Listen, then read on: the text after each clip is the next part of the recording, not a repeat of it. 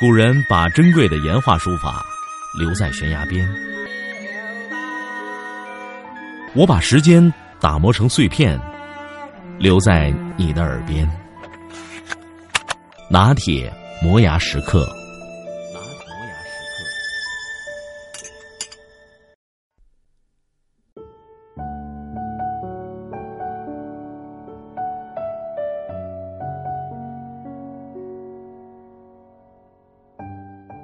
刚读大学的时候，我的兴趣十分广泛，阅读、摄影、书法、吉他，再加上各种体育娱乐方面的爱好，一天到晚忙得不亦乐乎，自己心里也觉得挺充实的，心想终于闯过了高考这座独木桥，还不赶紧的享受自由自在的大学生活。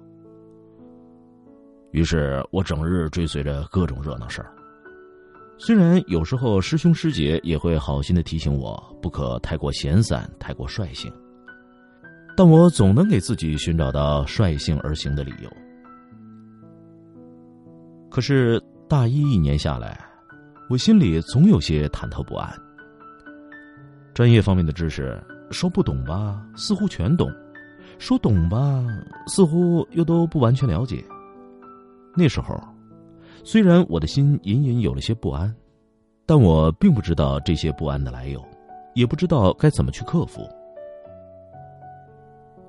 正在这时，中文系新上任了一位主管教学的副主任。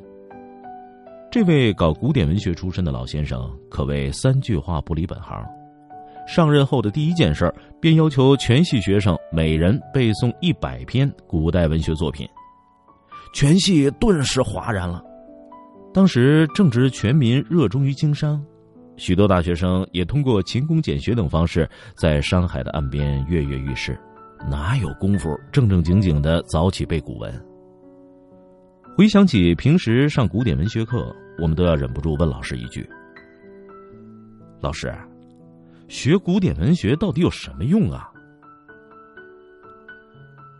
可如今不管三七二十一，就要求每个人先背一百篇古典文学作品。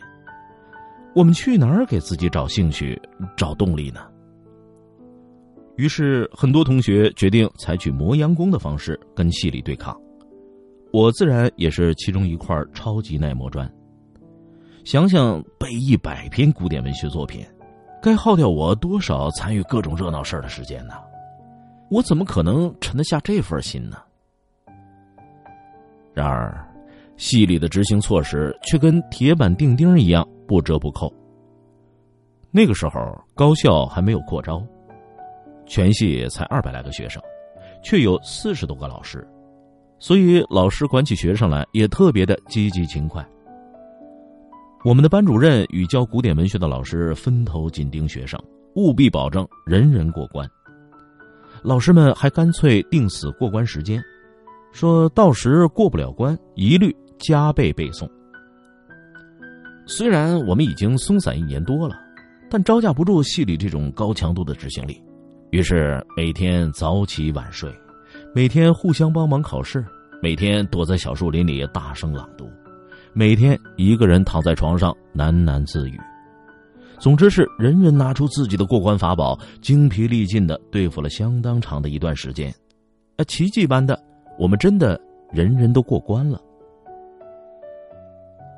直到这时，发起这次被我们称之为“魔鬼训练”的老先生才到班里与我们对话。他说：“兴趣是最好的老师。”这句话，顶多只在幼儿启蒙阶段哄给孩子们听。对于一个肩负着未来发展的大学生来说，怎么能仅仅由着自个儿的兴趣一天一天的得过且过呢？过分广泛的兴趣，过分肤浅的阅读，那就只能给人带来浮光掠影、浅尝辄止的收获。这些收获根本无法给你们今后的事业带来强力的支撑。最后，老先生还引用朱自清先生的话告诫我们：学文学。而懒于寄诵是不行的，与其囫囵吞枣或者是走马观花的读十部诗集，不如仔仔细细的背诵三百首诗。这三百首诗虽然少，却是你们自己的。那十部诗集虽然多，但是看过了就还给别人了。我豁然开朗，一下子就明白了自己此前感到不安的原因，也明白了自己一年多来忙忙碌碌却没有多少收获的原因。从这以后，我学会了集中精力，不再过分泛滥的参与各种校园活动。不久，我又找来李清照全集、舒婷诗集等大部头作品，一遍又一遍的诵读，直到多数都能够背诵出来。很快，我也能写一些诗歌了，并且不断有作品得以发表。同时，我对今后的职业道路也有了明确的规划。大学毕业以后，虽然我的第一份工作和大学所学的专业没有多少挂钩。更谈不上有多少兴趣，不过我并没有感到失望。就像那位老先生说的：“对于一个肩负着未来事业的大学生来说，怎么能仅由着自己的兴趣一天天的得过且过呢？何况现在我们已经走出了校园，复杂的社会充满了竞争，更不能任着自己的兴趣去做事儿了。所以，每当面对厌烦的工作和事情时，我总是想起老先生的话，于是，不管我是否喜欢手头的事儿，我一般都能沉静耐心的对待。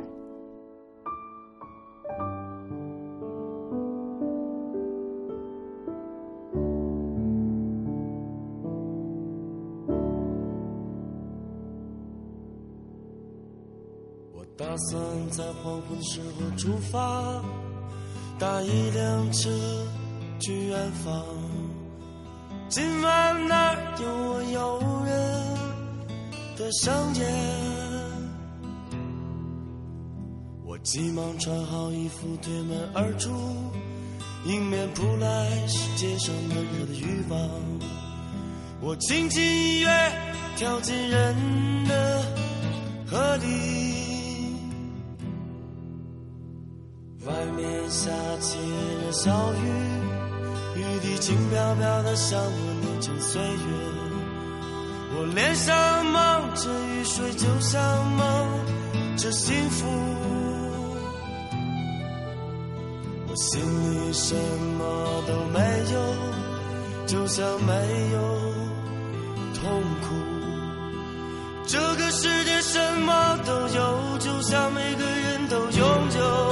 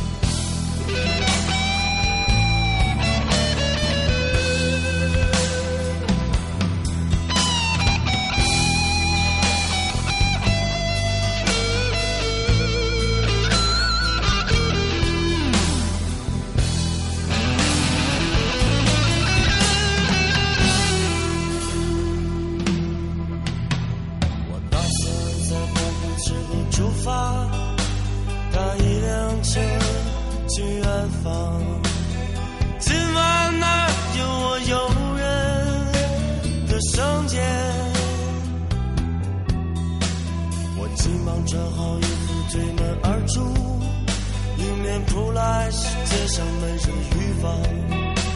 我轻轻一跃，跳进人的河里。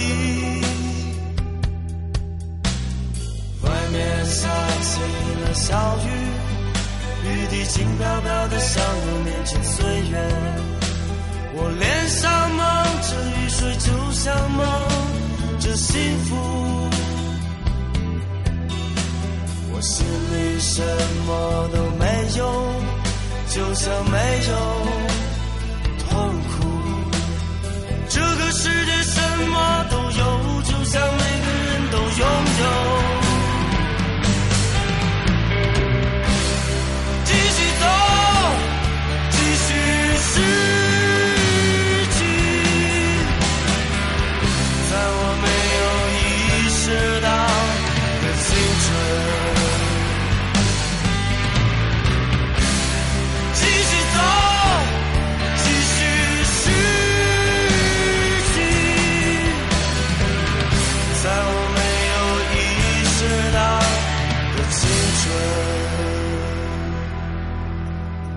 外面下起了小雨，雨滴轻飘飘的，像我年轻岁月。我脸上蒙着雨水，就像蒙着幸福。我心里什么都没有，就像没有痛苦。这个世界什么都有，就像每个人都拥有。